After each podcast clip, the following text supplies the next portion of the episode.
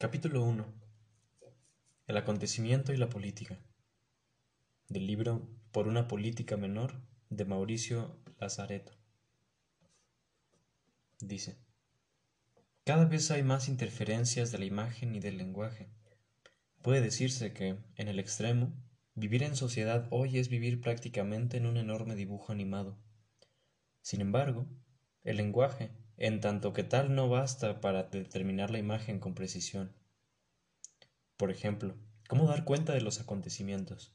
¿Cómo mostrar o decir que esta tarde, hacia las 4.10, Juliet y Marianne vinieron a un, a un garaje del aporte de Sternes, donde trabaja el marido de Juliet? Sentido y sin sentido. Sí, ¿cómo, cómo decir lo que pasó? ¿Por qué todos esos signos que están entre nosotros terminan por hacerme dudar del lenguaje y me inundan de significación, ahogando lo real en lugar de liberarlo de lo imaginario. Jean-Luc Godard dice, lo virtual tiene la realidad de una tarea a cumplir como la de un problema a resolver. Es el problema que orienta, condiciona, engendra las soluciones, pero éstas no se asemejan a las condiciones del problema. Gilles Deleuze Las jornadas de Seattle han sido un verdadero acontecimiento político que, como todo acontecimiento, ha producido en primer lugar una mutación de la subjetividad, es decir, de la manera de sentir. Ya no se soporta lo que se soportaba anteriormente. El reparto de los deseos ha cambiado en el alma.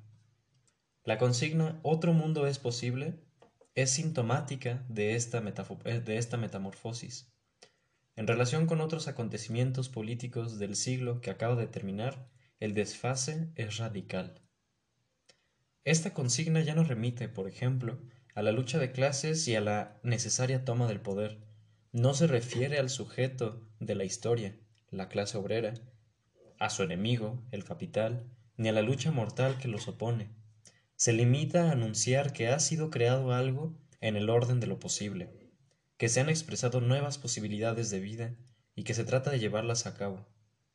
Ha surgido la posibilidad de otro mundo, pero permanece como tarea a cumplir. De este modo hemos entrado en una nueva atmósfera intelectual, en otra constelación conceptual. Lejos de mí está pensar que los que inventaron este enunciado tenían en mente que mundo y posible eran conceptos fundamentales de la filosofía de Leibniz. Pero la expresión vagamente leibniziana de este enunciado existe e insiste en cada manifestación, en cada panfleto. Con las jornadas de Seattle se ha creado un nuevo campo de lo posible. No existía antes del acontecimiento, llegó con él. El acontecimiento da a ver lo que una época tiene de intolerable, pero también hace emerger nuevas posibilidades de vida. Esta nueva distribución de los posibles y de los deseos abre a su vez un proceso de experimentación y de creación. Hay que experimentar lo que implica la mutación de la subjetividad y crear los agenciamientos, dispositivos e instituciones que sean capaces de desplegar nuevas posibilidades de vida, recibiendo los valores de una nueva generación que ha crecido después de la caída del muro en el curso de una fase de expansión norteamericana y de nacimiento de la nueva economía. Ha sabido crear. Recibiendo los valores que una nueva generación ha, ha sabido crear. Nuevas relaciones con la economía y con la política mundo. Una manera diferente de vivir el tiempo, el cuerpo, el trabajo, la comunicación nuevas maneras de estar juntos y de estar contra, etc. Deleuze y Guattari decían, respecto de mayo del 68, que se había desplegado completamente esta dinámica del acontecimiento político. Es necesario que la sociedad sea capaz de, formar agenciamientos colectivos que correspondan a la nueva subjetividad, de manera que ésta desee la mutación.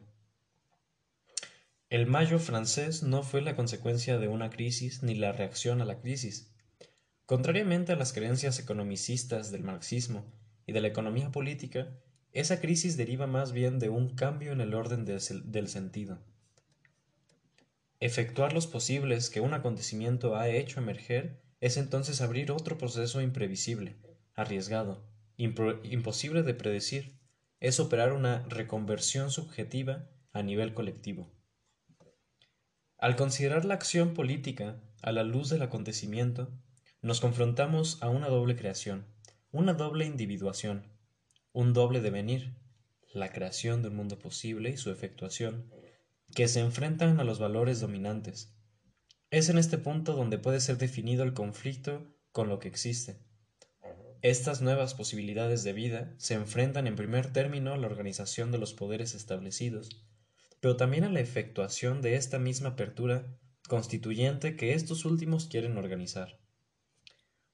El modo del acontecimiento es la problemática. Un acontecimiento no es la solución de un problema, sino la apertura de posibles.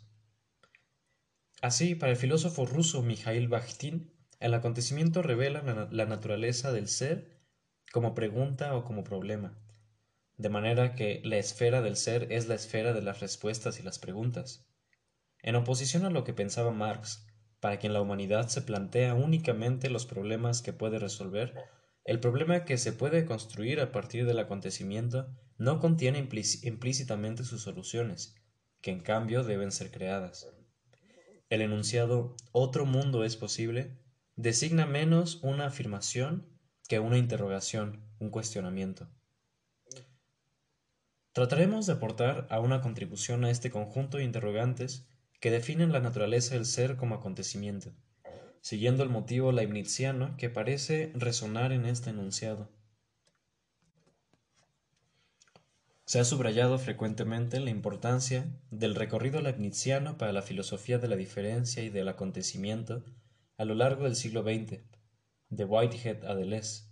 A partir de 1870, en Francia, esta filosofía dio sus primeros paseos siguiendo las huellas de la monadología del filósofo alemán.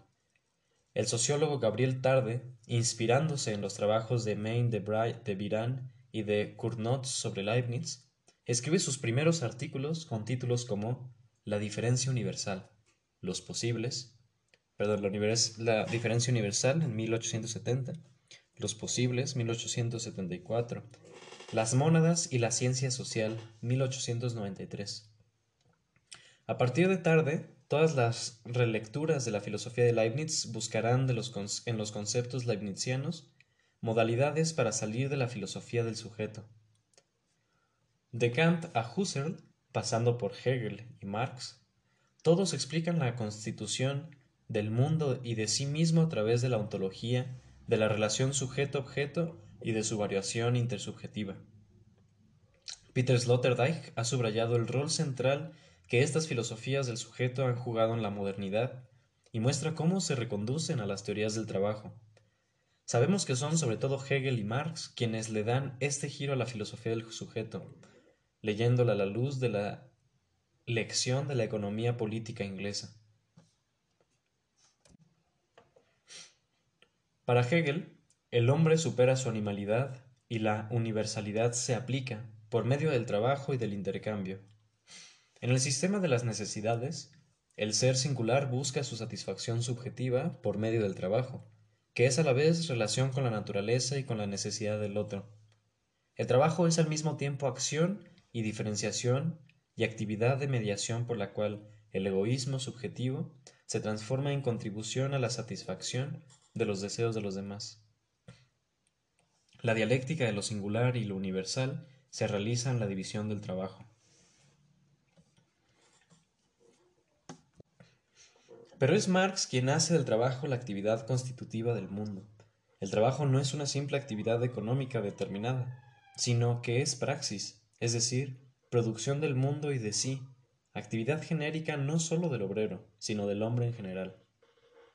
Cuando se trata de definir el capitalismo, Marx evoca el advenimiento de una subjetividad global y genérica que capitaliza todos los procesos de subjetivación todas las actividades sin distinción, la actividad productiva en general. Este sujeto único se expresa ahora en un objeto cualquiera. A la universalidad abstracta del sujeto se opone la universalidad igualmente abstracta del objeto. Las variantes subjetivistas, estructuralistas o sistemáticas del marxismo se alimentan siempre en una ontología de la relación sujeto-objeto. La constitución del mundo es pensada como producción, como un hacer, como una exteriorización del sujeto en el objeto, como transformación y dominación de la naturaleza y del otro por medio de la objetivación de las relaciones subjetivas. Hay también una extraña convergencia de la lógica del capitalismo y de la lógica del marxismo alrededor del concepto de trabajo. Por un lado, el capital, el capital se define como la potencia de subordinación de todas las actividades a su valorización por medio del trabajo. Por otro, la praxis, la acción del sujeto que se expresa en el objeto, define la forma genérica de las actividades humanas a las que contiene completamente. Bajo su forma capitalista, trabajo subordinado y, explotación, o bajo su forma socialista, trabajo en tanto que manifestación de sí y de la relación con el otro, hay una expansión sin límites de la categoría de trabajo, un concepto que ni siquiera existía en el comienzo de la modernidad se convierte bajo el impulso del desarrollo capitalista en una categoría totalizante y universal. La sociología, que quiere superar los límites de la economía política, será a su vez deudora de la filosofía del sujeto. La sociología de Weber, o más aún la de Durkheim, piensa la sociedad, lo social, como el resultado de la acción subjetiva individual, que se cristaliza en una objetividad, lo colectivo, que actúa como restricción sobre los individuos que la han producido. Al considerar lo social como una cosa, invierten sujeto y objeto, reifican las relaciones subjetivas en lo que Marx había descrito como el fetichismo de la mercancía.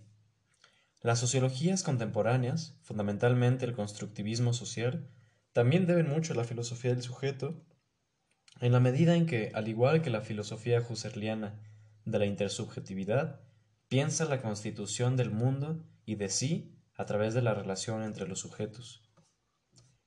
Hannah Arendt ha hecho un buen intento de sustraer la variedad y la multiplicidad de las actividades a la categoría teórica y política del trabajo, al distinguir trabajo, labor y acción.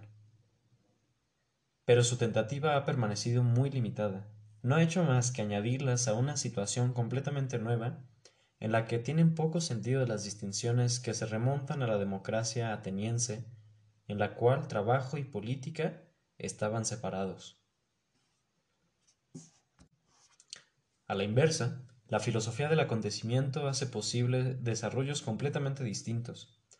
Define un proceso de constitución del mundo y de la subjetividad que no parte del sujeto o del trabajo, sino del acontecimiento. Comencemos por su definición más acabada, la de Gilles Deleuze, para dirigirnos luego hacia el gesto inicial de Gabriel Tarde, que inaugura, inaugura, en más de un sentido, la lectura de Leibniz en el siglo XX. Deleuze retoma la gran ecuación de dos niveles o en dos pisos de Leibniz, según la cual el mundo es un, es un posible que se actualiza en las almas, el piso de arriba, y se encarna en el cuerpo, el piso de abajo. Al rehacerla completamente, hace de la ecuación la piedra angular de su filosofía. Para Deleuze, el mundo es un virtual, una multiplicidad de relaciones y de acontecimientos que se expresan en, en agenciamientos colectivos de enunciación en las almas que crean lo posible. Lo posible no existe desde el comienzo como la filosofía de Leibniz, ya no está dado, sino que hace falta creerlo hace falta crearlo. Estas nuevas posibilidades son completamente reales, pero al no existir fuera de lo que, fuera de lo que las expresa, signos, lenguajes, gestos, deben cumplirse después o efectuarse en agenciamientos maquínicos en los cuerpos. Cumplir o efectuar es desarrollar lo que lo posible envuelve, es explicar lo que implica.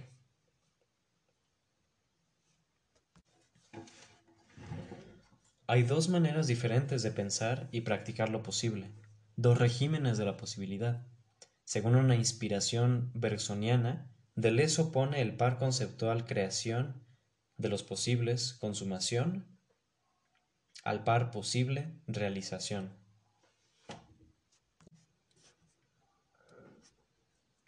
Si se piensa la posibilidad bajo el régimen posible realización, la distribución de los posibles está dada de antemano bajo la forma de alternativas binarias, hombre-mujer, capitalistas-obreros, naturaleza-sociedad, trabajo-ocio, adulto-niño, intelectual-manual, etc.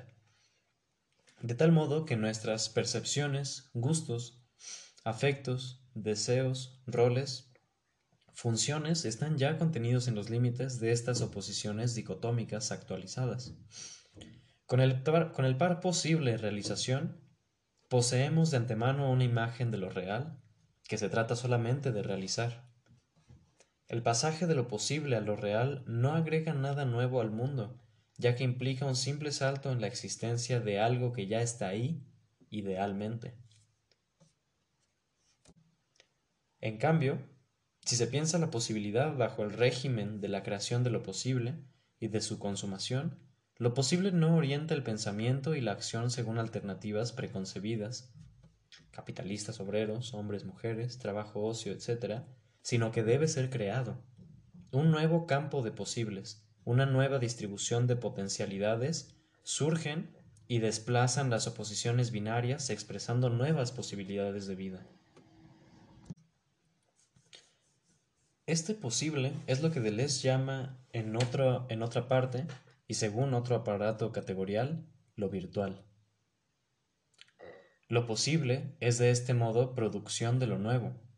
Abrirse a lo posible es recibir, como cuando uno se enamora, la emergencia de una discontinuidad en nuestra experiencia y construir a partir de la mutación de la sensibilidad que el encuentro con el otro ha creado una nueva relación, un nuevo agenciamiento. Uno se enamora menos de la persona que del mundo posible que ella expresa se capta en el otro menos su existencia actualizada que nuevas posibilidades de vidas que el encuentro ha hecho surgir. En el hecho amoroso encontramos también la doble creación, la doble individuación que el par creación de posibles consumación lleva con él. Consumar, actualizar los posibles que uno ve expresarse como potencialidades en el encuentro con el otro, significa explicar lo que implican los mundos posibles las nuevas posibilidades de vida, desarrollar lo que encierran. Hay encuentros, flechazos efímeros que no se realizan, que no se actualizan en una nueva vida. Estamos más cerca de la política de lo que se cree. En todo conflicto político encontramos estrictamente imbricados estos dos regímenes diferentes de lo posible. El conflicto como alternativa dentro de las condiciones dadas de posibilidad capitalistas obreros, hombres mujeres, trabajo, ocio, etc., y el conflicto como denegación de esta asignación de roles, de funciones, de percepciones, de afectos. No hay que comprender por denegación una operación de negación, como Hegel o Marx, ni de destrucción, sino más bien una operación a partir de la cual se puede impugnar la legitimidad de lo que es, de manera que lo que es sea afectado por una suerte de suspensión, de neutralización que corresponde a nosotros abrir más allá de lo dado hacia un nuevo horizonte no dado. El movimiento obrero y la tradición marxista siempre han organizado el conflicto neutralizando este segundo régimen de lo posible, subordinándolo a la política como realización de un proyecto iluminado por la teoría revolucionaria cuyo operador principal es la toma de conciencia.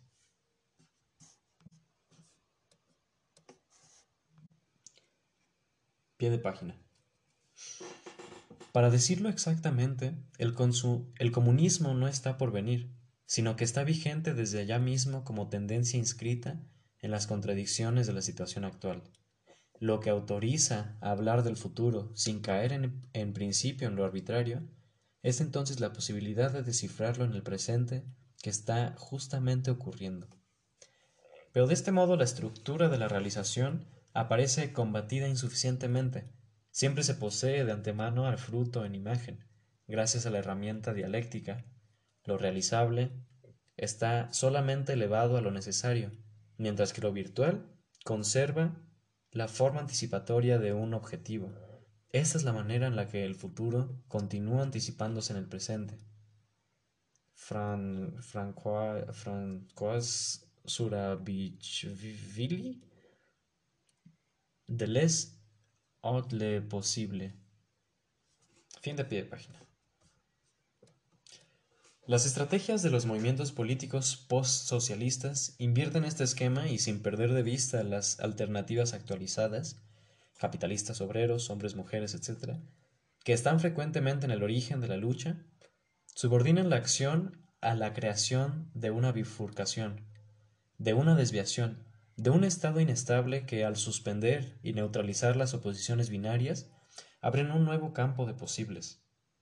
La acción política es una creación doble que a la vez recibe la nueva distribución de los posibles y trabaja para su consumación en las instituciones, en los agenciamientos colectivos que corresponden a la nueva subjetividad que se ha expresado en el acontecimiento. La consumación de los posibles es a su vez un proceso imprevisible, impredecible, abierto y arriesgado. Como veremos, Consumar los posibles que un acontecimiento ha creado implica modalidades de actuar y de padecer que son muy diferentes de la acción de un sujeto sobre un objeto o de un sujeto sobre otro sujeto. Actualizar y consumar no son actividades de transformación de la naturaleza y del otro, sino efectuaciones de mundos. La actualización de los posibles no remite a la producción, a la exteriorización de un sujeto en un objeto, sino a un proceso de doble individuación, de doble creación, de doble invención que desplaza completamente la categoría de trabajo. Volvamos a las jornadas de Seattle a la luz de estas primeras consideraciones de Deleuze sobre los dos regímenes de lo posible. Me parece que las jornadas de Seattle han encarnado en principio lo que Foucault anhelaba en el final de su vida. Los movimientos políticos, no deben solo resistir y defenderse, sino afirmarse en tanto que fuerzas creativas. Esto podría constituir un cambio radical en relación con la tradición del movimiento obrero, ya que el acontecimiento político define una asimetría en la dialéctica con la cual se ha aprendido, siguiendo al marxismo, el conflicto y la lucha. El no, el no dirigido al poder ya no es el punto de partida de una lucha dialéctica contra él, sino la apertura de un devenir. Decir no constituye la forma mínima de resistencia. Esta última debe abrir un proceso de creación, de transformación de la situación, de participación activa en el proceso. Esto es resistir, según Foucault. Las jornadas de Seattle han sido, por lo pronto, un agenciamiento corporal, una mezcla de cuerpos, con sus acciones y sus pasiones, compuesta de singularidades individuales y colectivas, multiplicidad de individuos, organizaciones marxistas, ecologistas, sindicatos, troxistas, mediactivistas, feministas, black bloc, etc., que practican relaciones específicas de cofuncionamiento corporal, diversas maneras de estar juntos, de militar. Los sindicatos no funcionan como los activistas mediáticos o las feministas y las jornadas de Seattle han sido también un agenciamiento de expresión constituido por una multiplicidad de regímenes de enunciación. Los enunciados de los marxistas no son los mismos que los de los activistas mediáticos, los ecologistas o, o las feministas. Los dos agenciamientos fueron construidos de este modo en un vínculo con relaciones de poder y de deseo ya actualizadas. Además, el acontecimiento se ha desviado de sus condiciones históricas para crear algo nuevo, una nueva mezcla de cuerpos, una nueva relación posible del ser conjunto que se expresa en nuevas, modalidades de toma de decisión, de definición de objetivos, etc., y de nuevas expresiones, de las cuales el enunciado otro mundo es posible es uno de los resultados. Otro mundo es posible es el efecto de esta mezcla corporal lo expresado no describe, no representa los cuerpos, sino que manifiesta una nueva existencia, cuya eficacia se mide en el devenir de los cuerpos que esta existencia hace actual. El mundo posible existe, pero no existe todavía fuera de lo que lo expresa. los eslóganes, las imágenes filmadas por decenas de cámaras, las palabras que hacen circular lo que pasó en los diarios, la net, los móviles como contagio vírico sobre el planeta entero. El acontecimiento se expresa en las almas en la medida en que produce un cambio en la sensibilidad, transformación incorpórea, que a su vez crea una nueva forma de evaluación. La distribución de los deseos ha cambiado. Se ve entonces lo que nuestra época tiene de intolerable y simultáneamente nuevas posibilidades de vida. Son los sentidos de la mundialización que la lucha ha hecho emerger. Al hablar, al comunicar, se otorga ya una cierta realidad al mundo posible, pero ahora hay que consumar, efectuar esta realidad, difundiendo y estructurando nuevos agenciamientos corporales en la sociedad. Y efectivamente se trata de otra invención, de un nuevo proceso imprevisible y arriesgado. El acontecimiento, que constituye la unidad, la fuente de los dos tipos de agenciamiento, distribuye las subjetividades y las objetividades y trastorna las configuraciones de los cuerpos y los agenciamientos de signos. El acontecimiento de Seattle había sido preparado por una multiplicidad de pequeñas y grandes invenciones de nuevos dispositivos de hacer y decir la política, practicados por una multiplicidad de sujetos más o menos anónimos en mutación. El Direct Action Network Dan, nacido de las movilizaciones antinucleares, había extraído todas las enseñanzas de la década de 1970, abandonando el discurso normativo del marxismo. Los activistas mediáticos que se pronunciaban por el free speech y por el movimiento de Barclay habían inventado nuevas formas de acción política, practicando activamente en el desarrollo de la cibercultura alrededor de la net e e integrando la utilización de los diferentes medios. El sindicato AFL-CIO, con su nueva dirección, también había experimentado nuevas formas de lucha, como la huelga de la UPS, empresa mundial de entrega a domicilio. Al mismo tiempo, el tercermundismo había alcanzado una nueva transformación iniciada con la organización de las redes de solidaridad zapatistas. pero únicamente el acontecimiento, al transfigurar las experimentaciones que lo habían preparado, las hizo aparecer bajo una nueva evidencia. Únicamente el acontecimiento crea la posibilidad de un, de un nuevo objeto, una nueva política mundo, un nuevo transnacionalismo, y la posibilidad de un nuevo sujeto, que ya no es la clase obrera, pero que todavía no es más que una multiplicidad posible. Todo el mundo ha llegado a Seattle con sus máquinas corporales y sus máquinas de expresión, y vuelve a casa con la necesidad de redefinirlas en relación con lo que se ha hecho y a lo que se ha dicho, las formas de organización política, de cofuncionamiento de los cuerpos, y las formas de enunciación, las teorías y los enunciados sobre el capitalismo, los sujetos revolucionarios, las formas de explotación, etc., tienen que mediar, relacionarse con el, con el acontecimiento.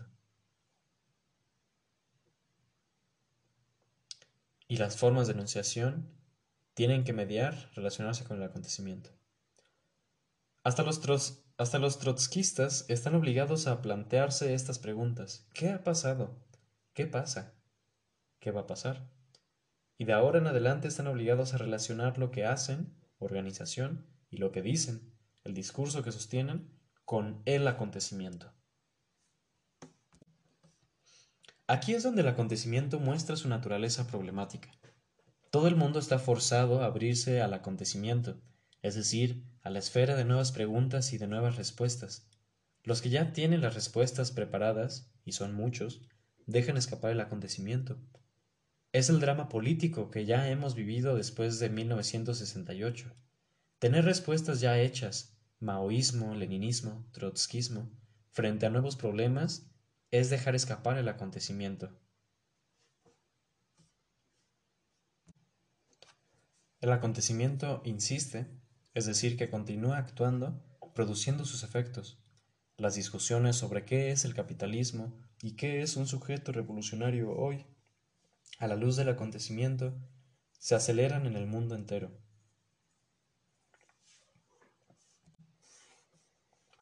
Las teorías, las teorías del acontecimiento definen y distribuyen de modo diferente las relaciones sujeto-objeto, sensible, inteligible, naturaleza, espíritu, hasta el punto de hacerlas irreconocibles para las teorías del sujeto.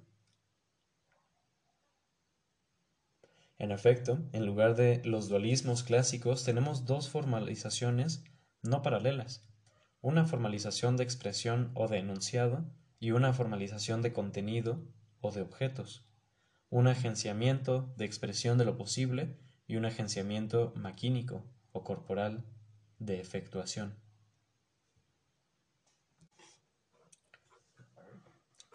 El agenciamiento de expresión o la lección de los signos no se reduce ni al sujeto, ni a sus formas de expresión, ni a las palabras, ni a los significantes, sino al conjunto de los enunciados, a los diferentes regímenes de signos. El agenciamiento de enunciación es una máquina de expresión que desborda el sujeto y el lenguaje. El agenciamiento maquínico, la lección de las cosas, no remite a un objeto o a una producción de bienes, como es el caso de Marx, sino a un estado preciso de mezcla de los cuerpos en una sociedad que comprende todas las atracciones y repulsiones, las simpatías y las antipatías, las alteraciones y las alianzas, las penetraciones y las expansiones que afectan a los cuerpos de todo tipo, dándole a la palabra cuerpo la extensión más amplia, es decir, todo contenido formado, unos en relación con otros. Este agenciamiento es una máquina social que excede a todo objeto.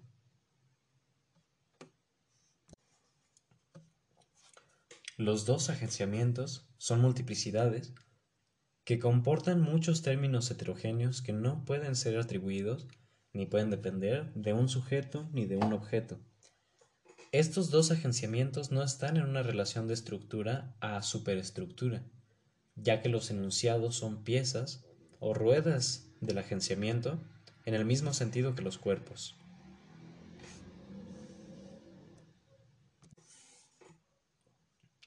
La unidad y la relación entre los dos agenciamientos están dadas por el acontecimiento que se expresa en los agenciamientos colectivos de enunciación y que se efectúa en los agenciamientos corporales. El acontecimiento crea un mundo posible que se expresa en los agenciamientos de enunciación, en los enunciados, en los signos o en un rostro, y que se, y que se efectúa en el cuerpo.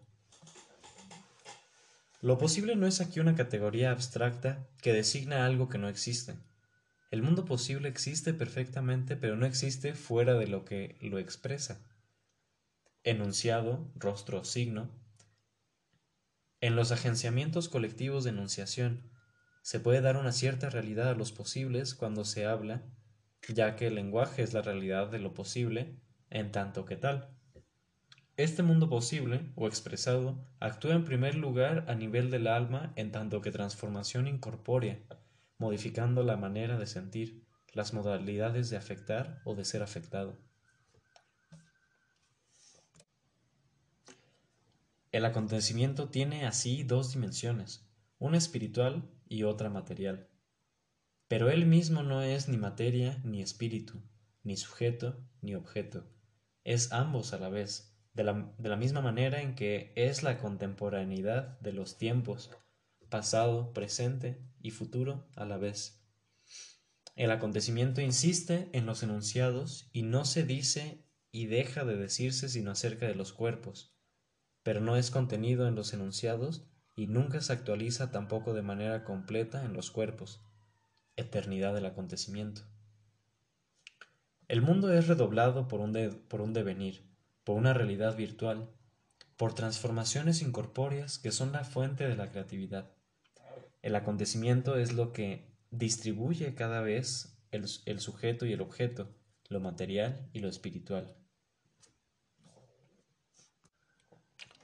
El límite del marxismo, que, representa la llegada a término de la teoría del sujeto-trabajo, es el hecho de reducir el agenciamiento maquínico o corporal a la producción, fundamentalmente a la división del trabajo, y de remitir la expresión las transformaciones incorpóreas, los acontecimientos, a la ideología. El marxismo recurre así a un milagro dialéctico constante para transformar la materia en sentido, el contenido en expresión, el proceso social en sistema significante. Durante todo el siglo XX, el operador de este milagro se llamó el partido. La remisión de la expresión a la ideología no solo hace prácticamente imposible la integración del lenguaje, los regímenes de sentidos, los regímenes de signos y los enunciados en el proceso de constitución, sino también reduce la creación, el acontecimiento y la diferencia a la contradicción y al trabajo de lo negativo. Las teorías del sujeto trabajo definen siempre la actividad como un hacer, mientras que la filosofía del acontecimiento agencia siempre lo que se hace y lo que se dice sobre la base del acontecimiento, de lo virtual, que no es un hacer ni un decir.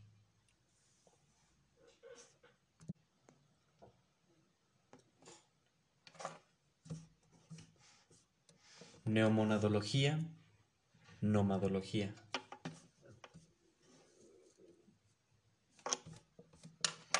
Lo que Leibniz no quiere es la idea de un único mundo. Gilles Deleuze.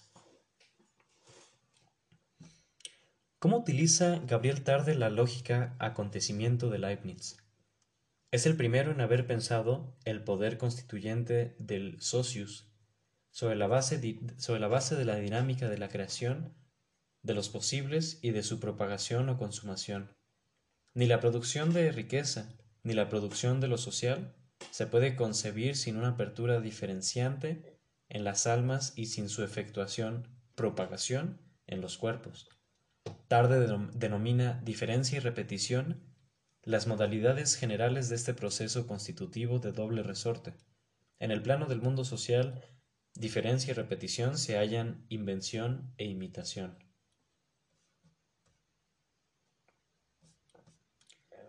Este recorrido toma como blanco la teoría del sujeto y fundamentalmente el trabajo del espíritu, pensado por Hegel. Tarde leyó a Hegel y a Leibniz prácticamente en el mismo momento de su formación intelectual, a mediados de la década de, 1860. A diferencia de Marx, que toma el concepto de praxis del idealismo hegeliano, Tarde está profundamente decepcionado con la manera con la que la dialéctica aprende el proceso de constitución del yo y del mundo a través de la dialéctica sujeto-objeto. Abordaré la lectura del proceso de constitución del socius según una perspectiva particular, la doble crítica del individualismo y del holismo puesta en práctica por tarde y el nuevo concepto de cooperación que se desprende de ella. Este concepto se distingue radicalmente del empleado por Adam Smith y por Marx, cooperación de la multiplicidad de mónadas bajo las modalidades de la creación y de la efectuación de los mundos posibles, versus cooperación como división del trabajo bajo las modalidades de la producción o de la praxis. Esta crítica es todavía actual, ya que nos enfrentamos no solo a la crisis del concepto de clase, es decir, a la crisis de la manera socialista de pensar lo colectivo, sino también a la crisis del concepto de individuo procedente de las teorías liberales. En las teorías liberales se presupone a los individuos ya constituidos, libres y autónomos. En las teorías socialistas, el colectivo lleva una existencia separada de las individualidades que lo han producido. Por el contrario, nos encontramos frente a una situación inédita las individualidades y los colectivos no son el punto de partida, sino el punto de llegada de un proceso abierto, imprevisible, arriesgado, que debe crearlos e inventarlos juntos. Durante todo este trabajo vamos a interrogar a dos ontologías que remiten a sendos procesos de constitución heterogéneos y de ahí a dos políticas diferentes. Un proceso de constitución fundado en la praxis que rige una política de dualismos, de clases, y un proceso de constitución fundado en la creación y efectuación de los mundos que rigen una política de la multiplicidad. Tarde emplea la filosofía de Leibniz para cuestionar el abismo separativo, profundizado a partir de Descartes entre sujeto y objeto, y también entre naturaleza y sociedad, sensible e inteligible, alma y cuerpo. Retoma la idea leibniziana de mónada para designar lo que constituye el mundo. Leibniz había forjado el término mónada para designar las fuerzas constitutivas de las cosas, que no son más atómicas que antropomórficas. Cada mónada, sin distinción entre inerte, vivo o humano, posee, en mayor o menor grado, fuerzas físicas, deseo, creencia, percepción, memoria, etc. El universo no es el resultado de una composición de movimientos mecánicos, sino de, un, vitalismo inmanente de la naturaleza. Es sobre la base de este materialismo espiritualizado sobre la que hay que comprender que toda cosa es una sociedad, es decir, que todo individuo, físico, vital, humano, es una composición de una infinidad de otros individuos que se mantienen juntos, según sus formas políticas singulares, fundadas sobre deseos y sobre creencias.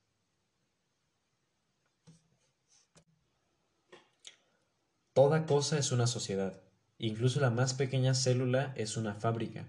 Significa que el mundo no está hecho de objetos y de sujetos, sino de un tejido de relaciones, físicas, vitales, sociales, que se combinan según las jerarquías constituidas por la captura de una miriada de otros individuos, monadas físicas, vitales o humanas.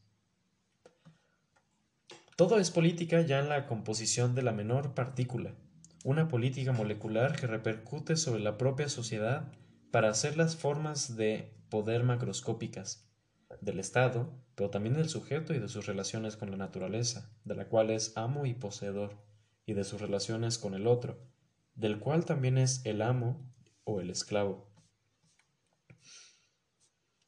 Tarde explota la monadología para desligar las entidades masivas, no para negar sus oposiciones compactas, sino para liberar las potencias y las virtualidades sacrificadas a los dualismos metafísicos y sociales, sujeto-objeto, naturaleza-cultura, alma-cuerpo, individuo-sociedad, capital-trabajo, y volver a dar a cada mónada su propia potencia de invención y de resistencia.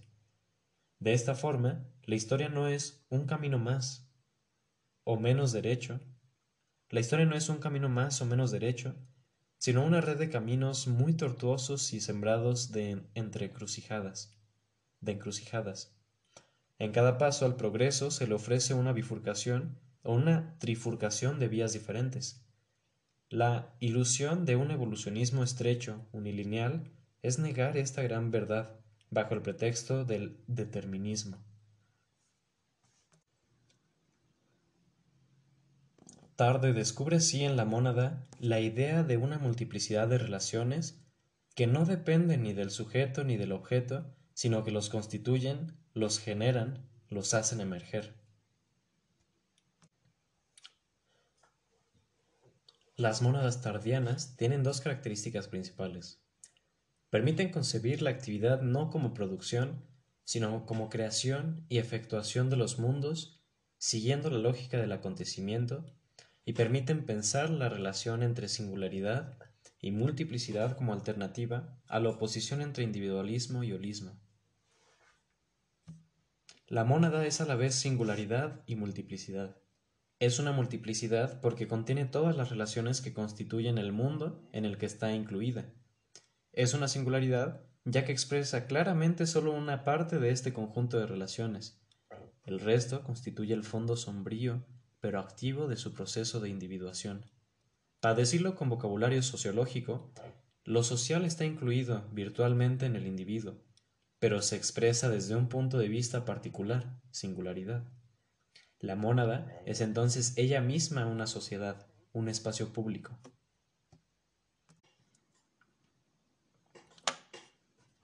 El modo de existencia de las mónadas es la diferencia. Existir para una mónada es ser diferente de otra mónada. Las mónadas son singularidades irreductibles, nombres propios, Adán, César, yo, usted, etc. Si Leibniz concebía a las mónadas como sustancias individuales, tarde subraya y prolonga otro punto. Nótese bien esto, son diferentes. según él, para definir la existencia de una mónada no es necesario referirse a la idea de substancia, sino que basta con recurrir a la, idea de diferencia. Existir es diferir. Retoma así y conduce a su término la desustancialización del ser comenzada por Leibniz.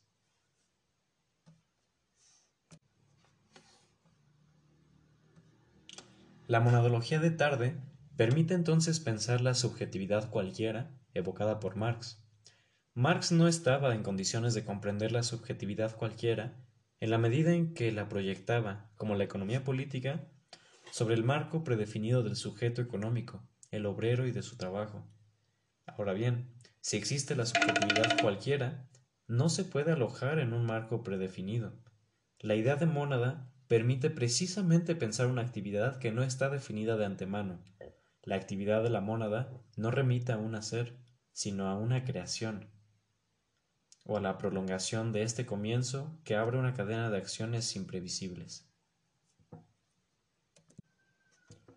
La acción de la mónada concierne en primer lugar al sentir. Actuar significa modificar la manera de sentir juntos, según las modalidades de la acción unilateral o recíproca. Crear y efectuar mundos significa actuar primero sobre las creencias y sobre los deseos, sobre las voluntades y las inteligencias, es decir, sobre los afectos. Si se enfoca la acción como creación y efectuación de mundos, la distinción jerárquica entre hacer y decir, entre producción material e ideológica, entre sujeto y objeto, entre la cosa y el signo, no es operativa. Un mundo es una multiplicidad de relaciones que no dependen de una esencia, sino de un acontecimiento. Las relaciones presuponen el acontecimiento que, como hemos visto, actúa transformando el sentir, es decir, los deseos las creencias, los afectos de las mónadas. La creación y la efectuación de mundos no son entonces reductibles a la concepción y a la producción de cosas materiales, ya que conciernen primero el sentir, y sin embargo tampoco son ya asimilables a la elaboración y a la difusión de una ideología, ya que las modificaciones de las maneras de sentir no nos ocultan el mundo real, sino que lo constituyen. La fuerza de actuar de la mónada es una potencia que tiene una causalidad y una modalidad de acción completa, completamente... Perdón, la fuerza de actuar de la mónada es una potencia que tiene una causalidad y una modalidad de acción completamente específicas, la acción a distancia de un espíritu sobre otro espíritu.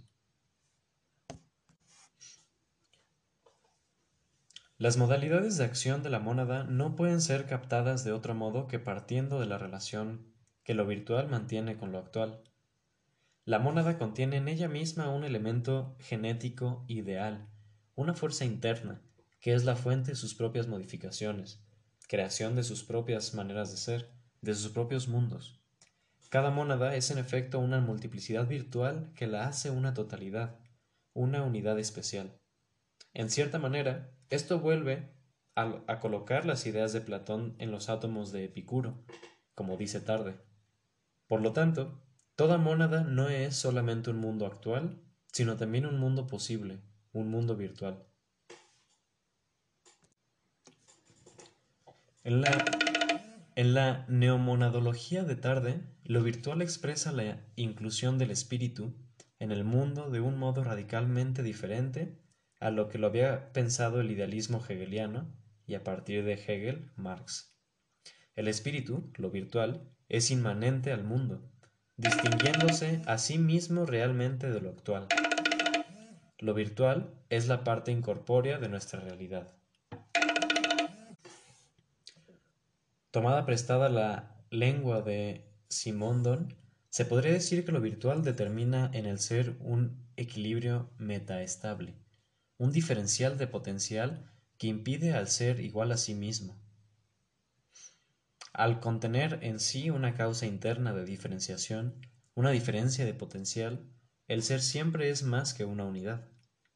Como es Simondon, como en Simondon, se podría hablar de relaciones transindividuales, ya que en el fondo ya que el fondo sombrío de la mónada es el conjunto de relaciones que preceden y engendran la individualidad.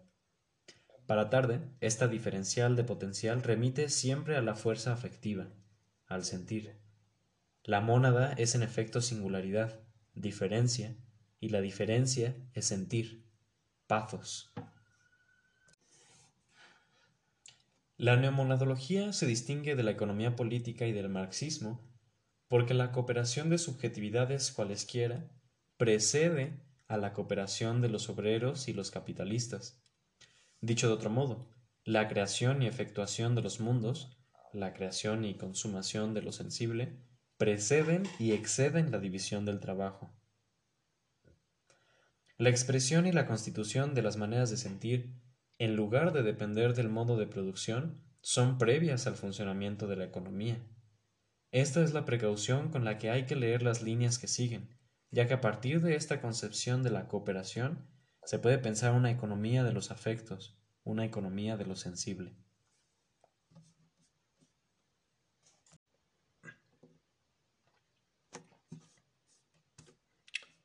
De la clausura a la ruptura. Hemos visto rápidamente algunos conceptos que Tarde toma de la filosofía de Leibniz, pero su neomonadología se distingue radicalmente de la monadología leibniziana cuando se trata de describir el proceso de constitución del mundo a través de las mónadas, es decir, cuando se trata de pensar al ser en su conjunto, la cooperación y la coordinación de las acciones de la multiplicidad de las singularidades. Es a partir de este problema de la coordinación de las mónadas irreductiblemente diferentes desde el que debemos pensar la política. Las mónadas en la filosofía de Leibniz están sometidas a una doble condición, de clausura y de selección. En la monadología, todo fenómeno no es más que una nebulosa que puede ser reducida a acciones que emanan de una multitud infinita e innumerable de agentes. Pero cada agente es ciego. Las mónadas no tienen ni puertas ni ventanas, por lo que no se comunican directamente entre ellas. Su coordinación implica el acuerdo universal y previo de esta multiplicidad de seres independientes y autónomos, irreductiblemente singulares y cerrados sobre sí mismos. En la monadología de Leibniz, el acuerdo o la comunicación está garantizado por Dios. El mundo su objetividad y su realidad se confunden estrictamente con las relaciones que las mónadas mantienen entre ellas, ya que el mundo no existe fuera de las mónadas que lo expresan. Las mónadas existen para el mundo y el mundo está incluido en cada mónada, de manera que cada una de ellas no expresa claramente más que una parte de él. Dios programa, como se dice de un programador que programa, las mónadas y el mundo al mismo tiempo, eligiendo entre una infinidad de combinaciones posibles. De la misma manera en la que los materialistas están obligados a imaginar leyes universales para explicar las combinaciones de los átomos, suerte de orden místico al que todos los seres obedecen sin que emane de ninguno de ellos, Leibniz está obligado a suponer una armonía preestablecida para explicar el acuerdo de las mónadas. En la monadología de tarde, esta correspondencia, este entrelazamiento, esta quiasma entre el mundo y la mónada, ya no está asegurado por la providencia divina, sino por las propias mónadas. A diferencia de las mónadas de Leibniz, las mónadas tardianas no son una cámara oscura donde el mundo aparece como en una reducción y bajo un ángulo especial, sino un mundo en sí o que aspira a convertirse en eso, que produce su propia temporalidad y su propio espacio, en lugar de existir en un tiempo y en un espacio universales. Las mónadas están abiertas, tienen puertas y ventanas y actúan unas sobre otras. Las mónadas se interpenetran recíprocamente en lugar de ser exteriores unas a otras. En rigor, en rigor, ya no se podría hablar de mónadas ya que nada, nada las limita se convierten en una esfera de acción ampliada indefinidamente, y todas esas esferas que se interpenetran son dominios propios a cada elemento. Ahí donde el materialismo no ve más que una sucesión de puntos, de átomos, Tarde concibe esferas de acción que se compenetran, es decir, flujos, corrientes de creencias y de deseos. Si conserva el término de mónada, es para concebir la continuidad y la discontinuidad de los flujos al mismo tiempo, para pensarlos como un agenciamiento de singularidades, como una serie de singularidades. Pie de página. Como la corriente de conciencia de William James, las vibraciones de Whitehead o los estremecimientos puros de Bergson, las corrientes de tarde son acontecimientos o relaciones, lo que existe entre las mónadas. Los flujos de conciencia ni están atribuidos ni dependen de un sujeto, como en Kant o en Husserl, sino que son puramente inmanentes. Fin de pie de página. En la filosofía del acontecimiento del siglo XX, cada mónada es entonces un universo virtual, un mundo posible, y los mundos posibles se comunican entre ellos. Pasamos de la armonía preestablecida a la composición polifónica, según otra metáfora musical que reencontramos en Bakhtin, de un proceso de organización trascendente a un proceso de constitución inmanente. Al abrir las mónadas, Tarde desarrolla una filosofía del tener, de la apropiación, de la posesión, que se convertirá en una teoría de la captura en Deleuze como propiedad constitutiva de las singularidades. La diferencia entre mónadas heterogéneas compete a la diversidad de potencias de apropiación expresadas por cada una de ellas. Toda fuerza, por más infinitesimal que sea, está animada por el tener y es entonces la posesión que define la acción de una fuerza sobre otra. Se puede entonces decir que, que una mónada actúa, es decir, modifica la manera de sentir de otra mónada, poseyéndola, capturándola. ¿Qué es una sociedad? ¿Qué es el ser conjunto de diferencias irreductibles? La sociedad, el ser conjunto, es la posesión recíproca bajo formas extremadamente variadas de todos por cada uno. Se define por la manera de poseer a sus conciudadanos y de ser poseído por ellos.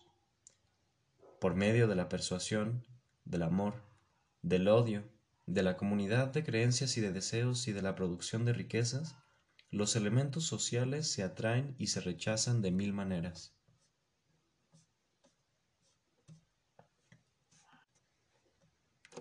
Desde hace años se catalogan los diversos grados del ser y nunca se ha tenido la idea de clasificar los diversos grados de, la posesión. La filosofía invistió al verbo ser como una verdadera piedra filosófica porque tiene una concepción sustancialista del ser.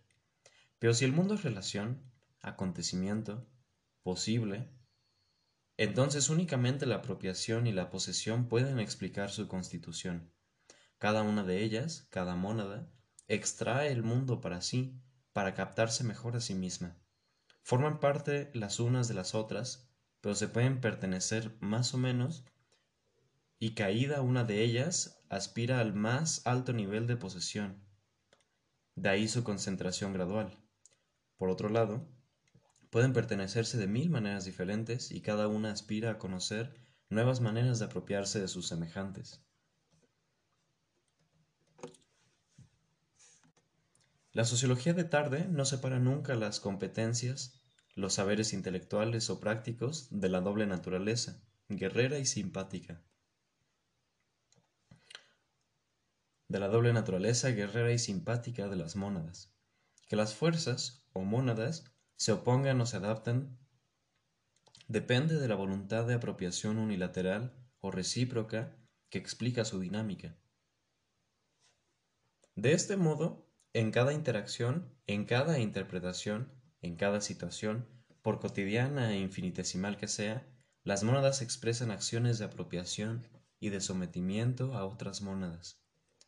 En cada interacción, sea de comunicación o práctica, se es, conductor o se es conducido.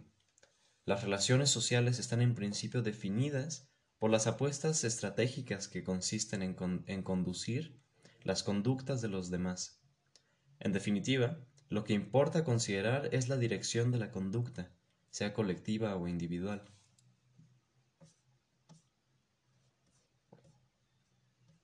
La apropiación es aquí, como en el individualismo posesivo y en el marxismo, la relación constitutiva. Pero, a diferencia de estos, la apropiación y por lo tanto la potencia de construcción no remite solamente a los propietarios o a los sujetos implicados en la producción capitalista, sino también a la subjetividad cualquiera que entra en una relación cualquiera, la distinción entre captura unilateral y recíproca, entre posesión unilateral y potencia de captarse mutuamente, define los grados de libertad y de subordinación con los que las mónadas actúan unas sobre otras.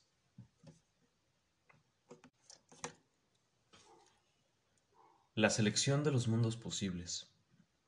en Leibniz, la providencia divina realiza la constitución del mundo a través de la puesta en una serie convergente, esto es, la armonización de las mónadas que constituyen el mundo. En el entendimiento de Dios hay una infinidad de mundos posibles, ya, ya idealmente determinados y entre esta infinidad opera una selección que hace pasar a la existencia solamente a uno de ellos, al mejor. Los demás mundos que existen en el entendimiento divino no son imposibles, sino incomposibles con el mundo actualizado. Según Leibniz, el mundo en el que Adán ha pecado, nuestro mundo, es incomposible con el mundo donde Adán no ha pecado, que configura un mundo completamente diferente pero no es imposible. Adán pecador y Adán sin haber pecado no son contradictorios más que si se los excluye en el, mundo, en el mismo mundo. Pero sí, como quiere Leibniz, hay un número infinito de mundos posibles, entonces Adán pecador y Adán no pecador existen en mundos diferentes que son sólo incomposibles uno con otro. La configuración pensada por tarde es completamente diferente y entra en eco con nuestra actualidad. Nos encontramos en una situación donde se realiza lo que en la filosofía de Leibniz está excluido. Todos los mundos incomposibles pueden pasar a la existencia al mismo tiempo. Los mundos divergentes, los mundos se bifurcan, los mundos que se bifurcan no están solo presentes en el entendimiento de Dios, sino que todos buscan actualizarse al mismo tiempo. Como recalca Deleuze, esto sería globalmente posible, ya que la incomposibilidad es una relación original distinta de la imposibilidad y de la contradicción. La filosofía de tarde es de este modo completamente diferente de las filosofías del sujeto. Para estas últimas no hay más que un mundo posible, aquel que construye el sujeto. Las filosofías del sujeto o del trabajo son en última instancia teorías de la identidad, ya que implican que solo un mundo es posible. Las ciencias sociales construidas sobre este modelo no pueden ser entonces otra cosa que teorías del equilibrio o de la contradicción que, de manera diferente pero complementaria, remitan a la identidad. La neomonadología nos permite pensar un mundo bizarro, poblado por una multiplicidad de singularidades, pero también por una multiplicidad de mundos posibles, nuestro mundo. Nuestra actualidad es la actualidad del fragor de estos mundos diferentes que quieren actualizarse al mismo tiempo. Esto implica otra idea de la política, de la economía, de la vida y del conflicto. Pero volvamos a nuestras mónadas a las oportunidades y a las trabas donde las ha dejado la muerte de Dios. Las mónadas están en una situación doblemente confusa. Son a la vez libres e impotentes, ya que después de la muerte de Dios no pueden actuar sin la colaboración de un gran número de otras mónadas. Librada a ella misma, una mónada no puede hacer nada. Aquí está el hecho capital y sirve inmediatamente para explicar otro hecho la tendencia de las mónadas a reunirse. La fuerza de una mónada debe componerse con otras mónadas para aumentar su potencia a través de las relaciones de apropiación, de captura. Pero también están confundidas porque, sin Dios y su armonía preestablecida, cada mónada se encuentra a, caballo de una infinidad de mundos posibles y puede participar en varios mundos a la vez. Esta doble impotencia, estar librada a ella misma y estar a caballo entre varios mundos, es lo que la mónada de tarde ha heredado del dios de Leibniz. En realidad no se trata de un handicap, sino de una doble oportunidad. Cada mónada dispone de la potencia de selección, es decir, de ordenar las series de mónadas y de armonizar su relación, y cada mónada detenta la posibilidad de crear una infinidad de mundos. Han heredado la potencia de la creación y la constitución divina. La providencia, la potencia de agenciamiento y de coordinación o convergencia, es inmanente a la mónada. Constituye su singularidad.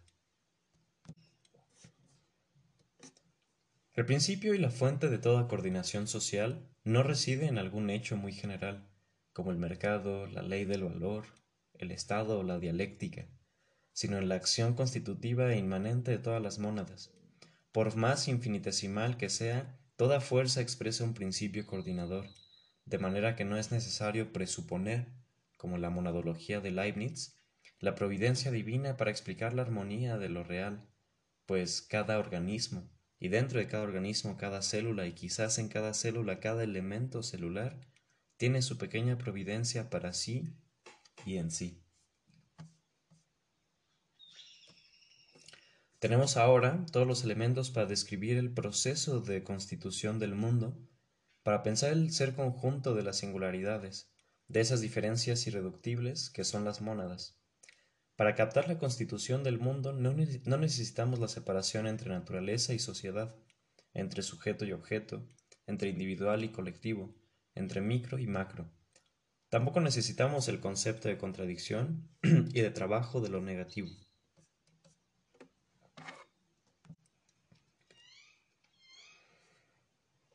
La crítica de lo colectivo. Para tarde, el funcionamiento de la sociedad es asimilable al funcionamiento del cerebro, de un cerebro social.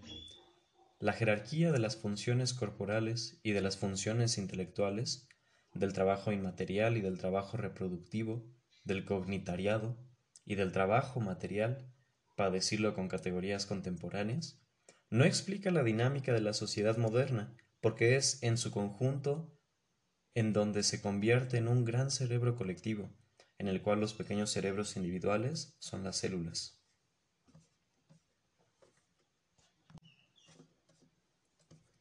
La igualdad y uniformidad de los elementos que constituyen el cerebro, su relativa indiferencia funcional, remiten a la homogenización cultural y política de los individuos en las sociedades contemporáneas.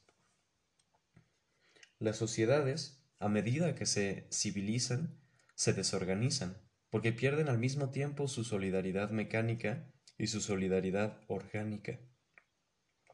Desfondan sus códigos religiosos, morales, políticos, y los individuos pierden las antiguas diferencias, pero adquieren la posibilidad de crear otras más profundas, más sutiles. La igualdad y la uniformidad de los individuos son, en efecto, la otra cara de su movilidad y de su plasticidad, que son las condiciones para una singularización más rica y variada de los acontecimientos que afectan al cerebro social y de los pensamientos que produce. Desde entonces, ya no conviene comparar a las sociedades con un organismo ni con un órgano excepcional, sino con una suerte de mecanismo psicológico superior. Por tanto, en el mundo social, Tarde piensa la coordinación de singularidades, mónadas y su acción como cooperación entre cerebros bajo la forma de un cerebro o de un mecanismo psicológico superior, constituido por la multiplicidad de singularidades que actúan unas sobre otras a través de la acción a distancia de los deseos y las creencias.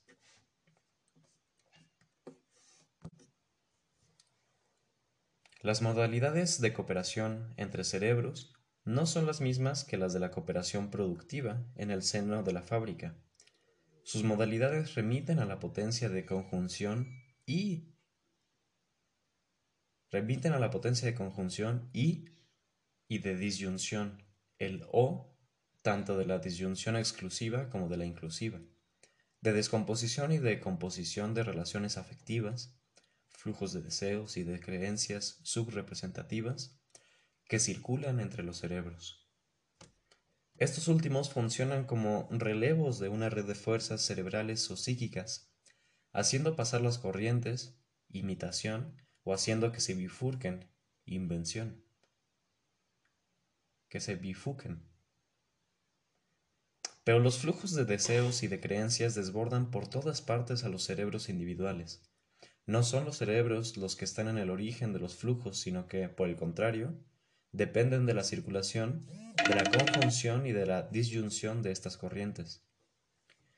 En la sociología de tarde, los términos colectivo y sociedad no remiten a la totalización de los cerebros que los constituyen, sino a su contrario, es decir, a la imposibilidad de fusionar, abstraer, subsumir las singularidades y la multiplicidad de cerebros en un ser real que los superaría. La sociedad constituye un todo, pero un todo sorprendente en la medida en que no trasciende sus propias partes. Esta especificidad es ignorada por los sociólogos y los economistas, que piensan que la sociedad puede ser tomada en cuenta independientemente de los individuos, singularidades que la componen. Pero ¿cómo se hace este todo? ¿Cómo se ha construido este edificio prestigioso de una religión consumada, de una lengua y una costumbre establecida? ¿De qué manera se reproduce cotidianamente? El todo social está producido con la ayuda de una multiplicidad de singularidades que actúan poco a poco unas sobre otras y propagan un hábito corporal o mental, ya sea lentamente, ya sea con la velocidad de difusión de un contagio viral a través de la red formada por las mónadas. El todo se reproduce de la misma manera, por la acción singular de las singularidades. Es suficiente que las mónadas desvíen sus creencias y sus deseos de su reproducción para que el todo, sociedad o institución, se derrumbe. El todo no tiene entonces una, una, realidad independiente de las singularidades que la constituyen, algo que cualquier crisis política y social demuestra inmediatamente.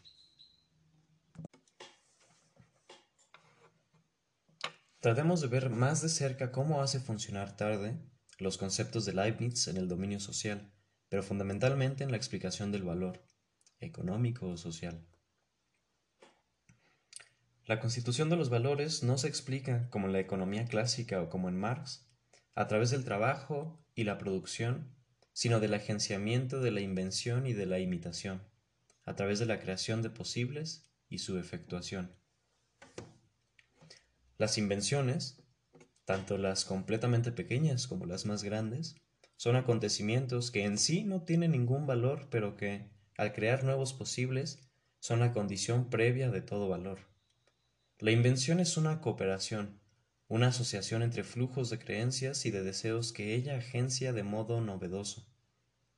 La invención es también una fuerza constitutiva, porque al combinar, al agenciar, permite que se encuentren fuerzas que quieren expresar una nueva potencia, una nueva composición, haciendo emerger y convertir en actuales las fuerzas que eran solamente virtuales.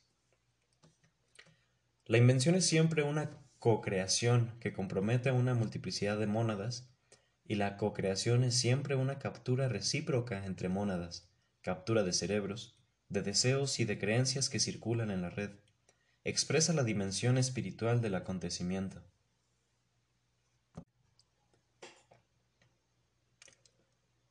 La invención se engendra por la colaboración natural o accidental de muchas conciencias en movimiento, es decir, es la obra, según tarde, de una multiconciencia.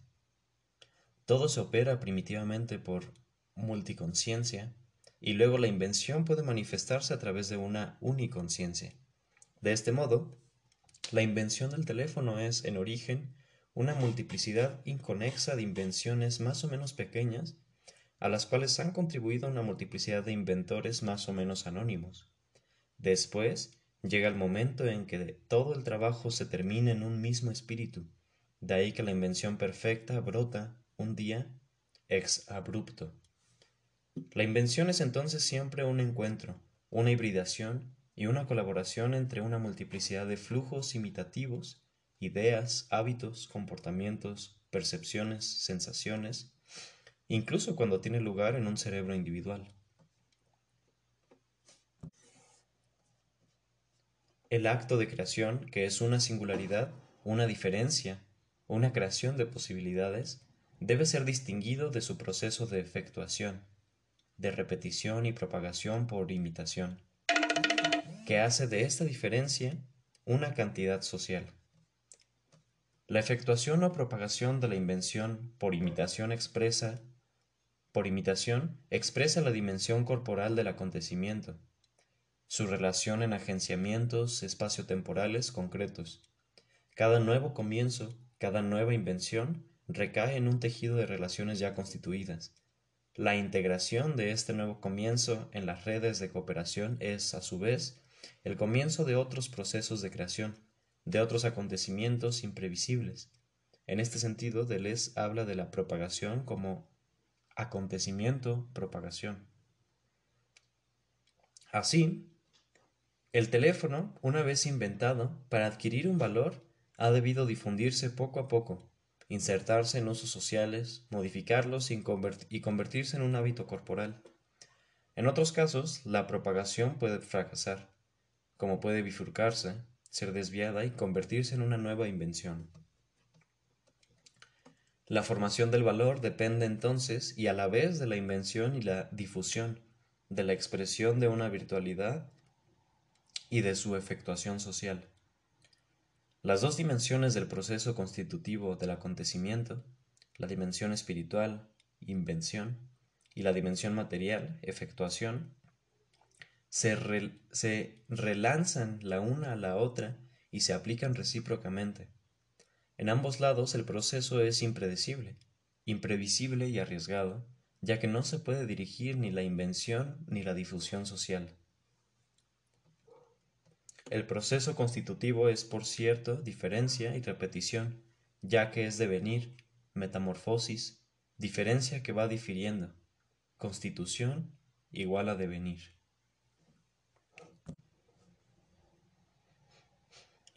En esta teoría de la creación como encuentro, acontecimiento, combinación, interferencia, interferencia, hibridación, hay que subrayar que la invención implica una dimensión suplementaria de la acción colectiva o social. Porque si la invención es siempre una colaboración, una cooperación, un cofuncionamiento, es al mismo tiempo una acción que suspende en el individuo y en la sociedad lo que hay de constituido, de individuado, de habitual. La invención es un proceso de creación de la diferencia que cada vez pone en juego al ser y a su individuación. Toda invención es ruptura de normas, de reglas, de hábitos que definen al individuo y a la sociedad. La invención es un acto que pone al que la realiza fuera del tiempo histórico y lo hace entrar en la temporalidad del acontecimiento. La creación requiere la liberación parcial del individuo en relación con la sociedad, el desgarramiento momentáneo del tejido de ilusiones sociales mutuas, del velo de las influencias intermentales. La invención se hace en una dimensión ahistórica, como diría Nietzsche, al escapar momentáneamente de la cadena de la imitación ambiente, y ubica al inventor frente al afuera universal.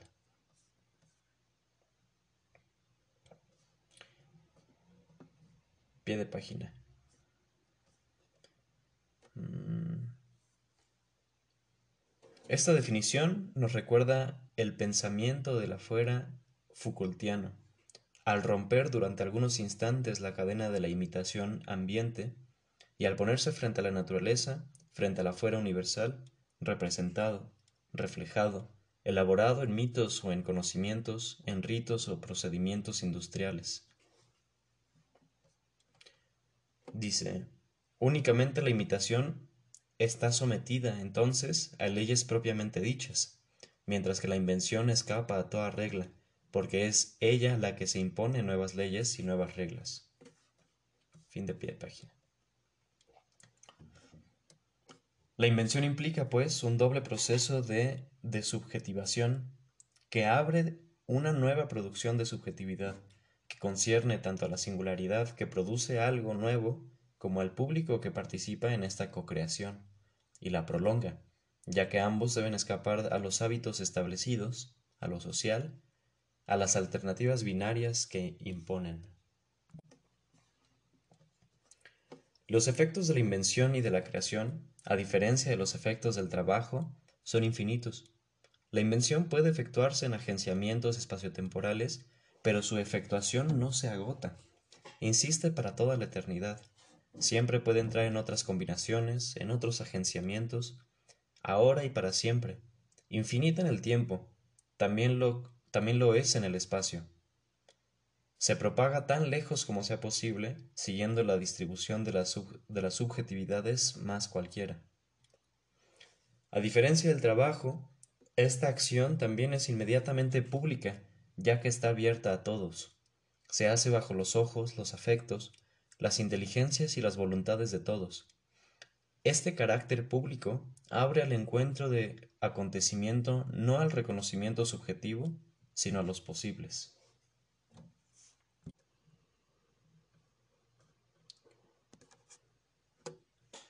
los todos distributivos y los todos colectivos.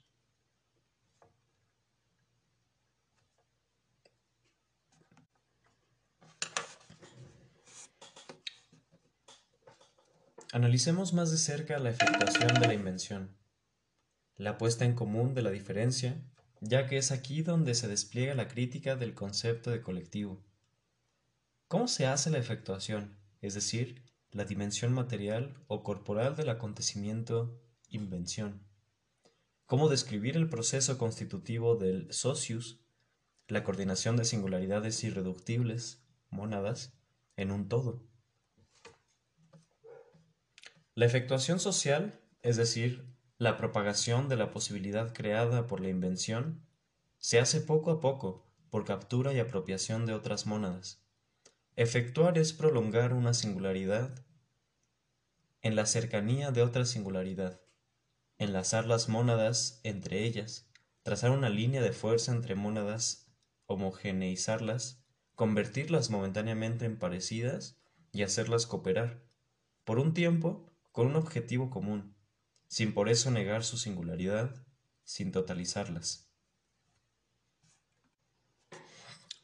No se pasa de la invención a la constitución en valor, de lo micro a lo macro, de lo local a lo global, por abstracción o totalización, sino por capacidad de hacer que se mantengan juntos, de agenciar. Poco a poco, los patchworks y los networks, para utilizar el vocabulario de William James, o también los flujos de creencias y deseos, y los agregados para usar las categorías de tarde. La manera más fácil de comprender este proceso de constitución es pensar en la net. La net es una malla de flujos y de redes, de flujos y de redes actuales y de flujos y de redes virtuales. La actualización de una red depende de la potencia de agenciamiento y de conexión que se hace poco a poco. Navegar significa realizar continuamente conjunciones y disyunciones de flujos. Al navegar, se entra en una red donde se modifica inmediatamente la configuración, puesto que allí se induce la propia singularidad, la propia mónada, con sus diferencias actuales y virtuales. Al entrar en una red, entramos en una relación de posesión, en una relación de coproducción, de cooperación simpática o de oposición. La net es una aprehensión de aprehensiones, una captura de, una captura de capturas y no es totalizable. Para explicar estas dinámicas constitutivas desde un punto de vista conceptual, sería útil referirse a otros dos conceptos leibnizianos puestos al día por Deleuze. La diferencia entre los todos distributivos o distintivos y los todos colectivos. Los todos distributivos son formas de coordinación de singularidades que constituyen sumas que no totalizan sus propios elementos. La distribución se explica por la conjunción y y no por el verbo ser. Esto y aquello, alternancias y entrelazamientos, diferencias y semejanzas, atracciones y repulsiones, matices y brusquedades. La coordinación, el ser, el ser conjunto, expresa una potencia en la cual las mónadas, las singularidades, existen una a una, cada una por su propia cuenta.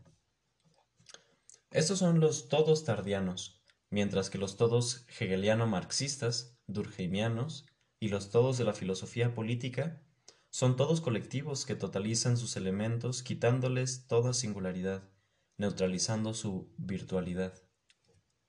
Los todos tardianos no se dirigen hacia la identidad ni hacia la contradicción, sino a la composición y a la descomposición, coordinaciones y disyunciones, el O de la, de la disyunción exclusiva e inclusiva que se agencia con el I de la coordinación. Esta es la naturaleza de las cosas, dice Deleuze.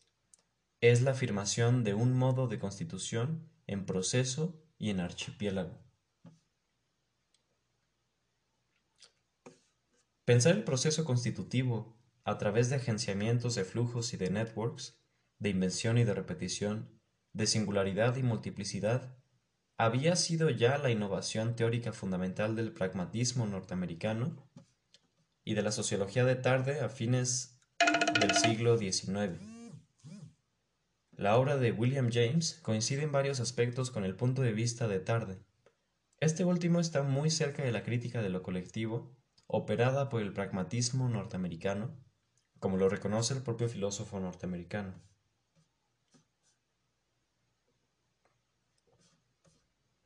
Pie de página.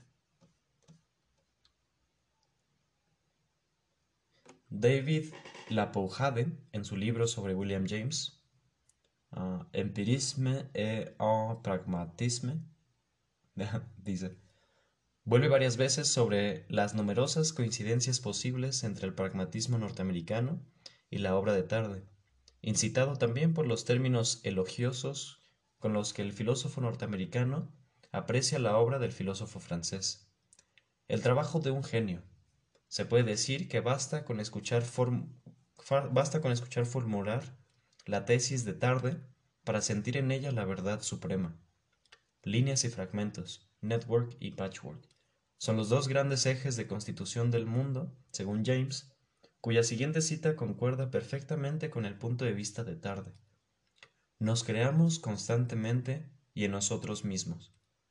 Y en nosotros mismos conexiones nuevas entre las cosas, organizando grupos de trabajo, estableciendo sistemas postales, consulares, comerciales, redes de vías férreas, telégrafos, uniones coloniales y otras organizaciones que nos vinculan y nos unen a las cosas por una red cuya amplitud se extiende a medida que se estrechan las mallas. Desde el punto de vista de estos sistemas parciales, el mundo entero se mantiene poco a poco de diferentes maneras. Fin de pie de página. Los ejes de efectuación social de la invención son las corrientes, flujos y las redes o agregados. Los flujos resultan de las esferas de acción de las mónadas, deseos y creencias, y circulan entre los cerebros. Los agregados son multiplicidades de mónadas que se entreposeen. Un agregado es una manera de hacer que se mantengan juntas las singularidades, que se sostienen por apropiación unilateral o recíproca.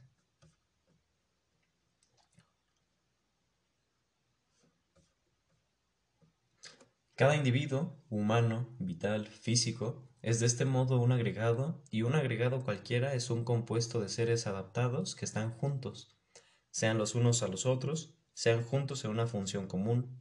Agregado significa adaptado.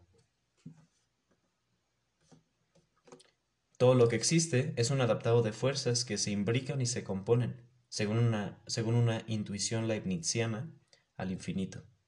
Agreguemos que no es un amontonamiento, una suma, sino una coordinación sistemática de singularidades, de mónadas. Y cada agregación o cada adaptación es una individuación, una invención, un acontecimiento. Un agregado es un agenciamiento de agenciamientos. Y este agregado puede ser a su vez entrar en la constitución de otro agregado que expresa una mayor potencia de posesión o agenciamiento. En cada agregado, cada mónada conserva su singularidad relativa y cada agregado su individualidad. Los agregados no están unificados en un sistema y no obedecen a las leyes generales, sino que se conservan juntos, se entreposeen. La constitución de una cantidad social, la transformación de un posible en valor, se hace poco a poco por integración de singularidades. La integración global es el conjunto de las integraciones locales. Las lenguas, las ciencias, como toda cantidad social, no se hacen por abstracción, por, totalización, sino por, una, por un constructivismo infinitesimal. Hay que tomar la precaución de decir que si se piensa el constructivismo sin invención, sin, sin la creación de posibles, sin la expresión, se hace de él una simple lógica de la reproducción. Así es como Bourdieu, al igual que la mayoría de los sociólogos constructivistas, piensan piensa la acción social como una construcción, pero en la medida en que no tiene, en que no tiene en cuenta el acontecimiento y la invención, es incapaz de comprender el surgimiento de lo nuevo de otro modo que no sea degradación o alteración. Si se ignora la invención, solo es pensable la reproducción. Tarde no rechaza aprender la, aprender la sociedad como un todo, coordinación de cerebros. Por el contrario, rechaza categóricamente la descripción de su constitución por la acción de seres superiores y distintos, condicionados pero no constituidos por los cerebros, de los cuales no serían sólo la mutua penetración mental y moral, sino también la sublimación y la transfiguración reales existentes fuera de la acción de cada uno de ellos. Al proponer una dinámica constitutiva basada en las acciones individuales, singulares, y una coordinación que les es inmanente, tarde devuelve la libertad y la autonomía a los individuos y abre el proceso de su coordinación a la indeterminación y a la imprevisibilidad de la acción. Evita de este modo las explicaciones místicas que implican las teorías de los todos colectivos. En efecto, ¿cómo se puede pasar de lo individual a lo, a lo colectivo de otro modo que no sea presuponiendo un colectivo siempre ya dado. Si se considera que hay una diferencia de naturaleza entre lo individual y lo colectivo, no se llega a comprender el paso de la naturaleza psicológica de las fuerzas del individuo a la naturaleza social de lo colectivo. Es la dificultad de Durkheim.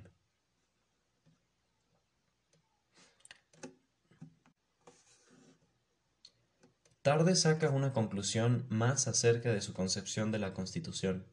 No hay leyes sociales, no hay leyes económicas que se impondrían de manera impersonal, sin que ninguna mónada las haya querido ni concebido. No hay más que relaciones de mando y obediencia, de capturas entre mónadas. El mercado, la bolsa, el capital, la sociedad son capturas de capturas. Si podemos hablar de leyes de la naturaleza, es solo porque no podemos seguir su constitución paso a paso. Por el contrario, siempre podemos hacerlo cuando se trata de la sociedad o de la economía. De este modo, las llamadas leyes de la economía pueden ser reducidas siempre a las relaciones de mando y obediencia que las han constituido. Podemos sacar otra conclusión que acerca el punto de vista de tarde al de William James. Los todos no son en primera instancia objetos de conocimiento, sino de experimentación. Esta idea de la puesta a prueba, de construcción de la esfera de las preguntas y las respuestas, implica un nuevo concepto de política que desarrollaremos en el último capítulo. Naturaleza y sociedad. Existe otra diferencia notable con las filosofías del sujeto. El punto de vista monadológico o infinitesimal lleva a pensar en un proceso de constitución del mundo social que no es en principio antropomórfico, sino cosmológico. No se puede comparar fácilmente esta sociología con las microsociologías contemporáneas. Estas últimas son avatares de la fenomenología de la intersubjetividad, mientras que la microsociología de tarde es una sociología de los átomos, de las bacterias, de las células y de lo social. Cada individuación se hace posible por las individuaciones que la han precedido. La individuación social no borra, sino que integra a los otros. El hombre no es entonces solamente el conjunto de relaciones sociales, como quiere Marx, sino la coordinación de las diferentes relaciones, sociales, vitales, físicas, etc., rodeada por un apacible matiz de posibles que constituye su, reservorio de ser, su fuerza de diferenciación. En Marx, las relaciones remiten aún a una esencia, el trabajo, mientras que en tarde, casi en la misma época, el valor y el trabajo dependen del acontecimiento, de la invención, de la capacidad para iniciar algo nuevo. Las relaciones remitan a la creación de posibles y ya no a las esencias. Acontecimientos y no esencias. La ruptura es radical.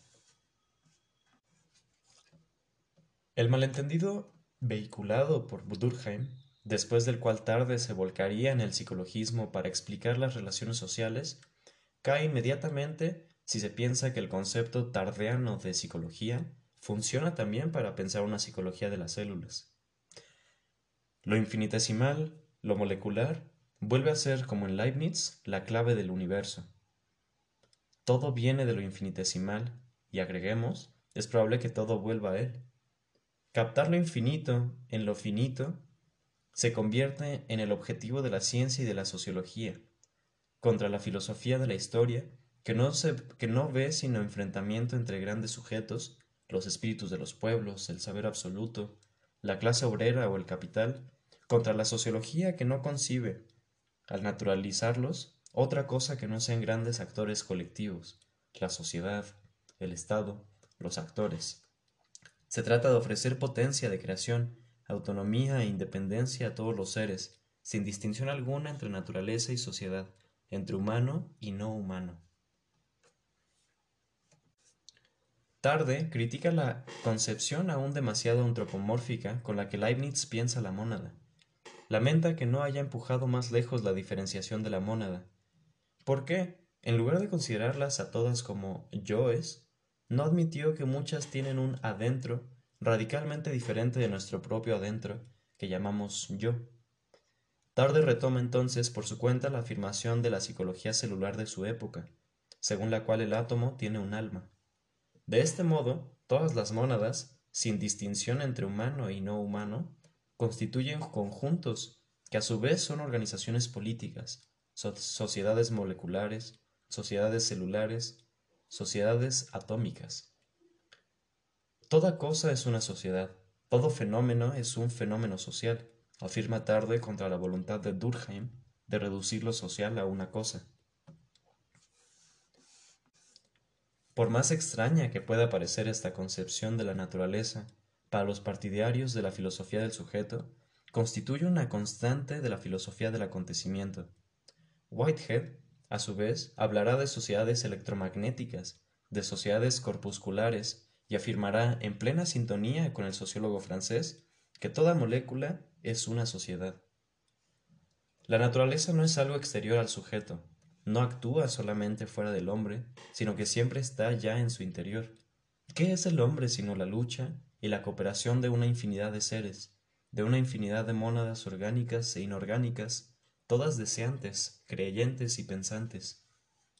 El individuo, tal como lo entiende la ciencia social de tarde, es una individuación, pero hay que agregar inmediatamente una individuación de individuaciones, individuación de átomos, de células, de órganos, etc.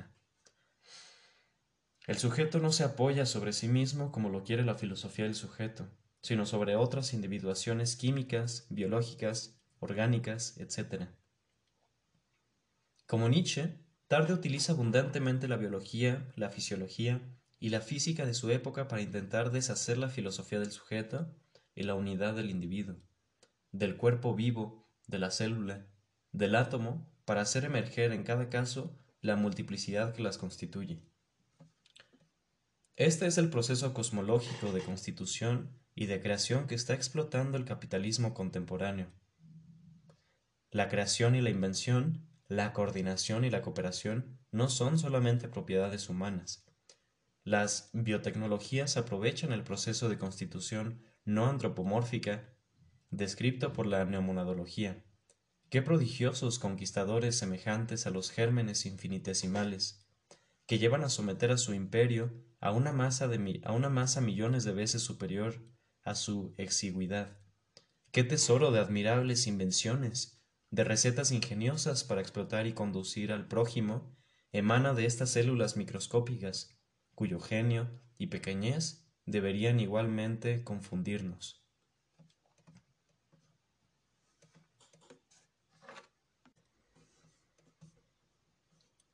El monstruo. Una última diferencia con las teorías del sujeto trabajo concierne el proceso de constitución de la subjetividad. En la neomonadología, el modelo de subjetivación es el monstruo. El proceso constitutivo cosmológico no puede implicar sino producciones de subjetividad dishumanas.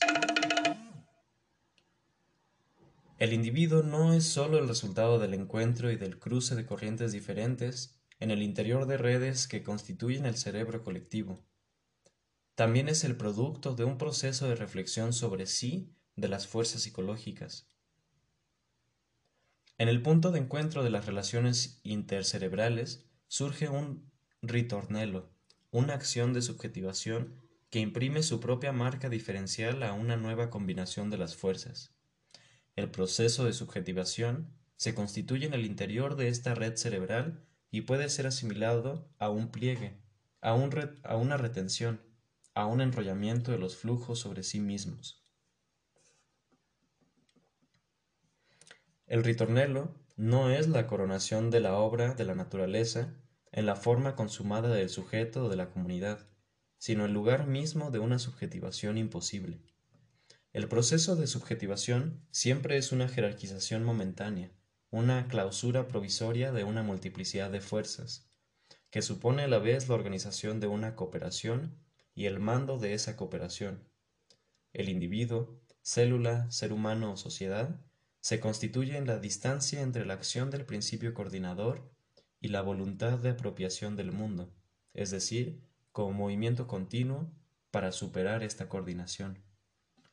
De este modo, todo individuo no es sino un equilibrio móvil atravesado por seres de variaciones que se combaten entre sí y se mantienen a favor mismo de esta lucha. Subyacentes a los equilibrios móviles, actúan fuerzas momentáneamente sometidas, pero virtualmente libres. Tarde forja así una concepción muy dishumana del proceso de subjetivación. El tipo, o el individuo, no es sino una estabilización, una clausura momentánea del infinito de monstruosidad que cada fuerza oculta en sí en sus relaciones con las demás fuerzas. La monstruosidad definida de este modo no es la excepción al tipo, sino su propia naturaleza. El modelo de subjetivación es el monstruo.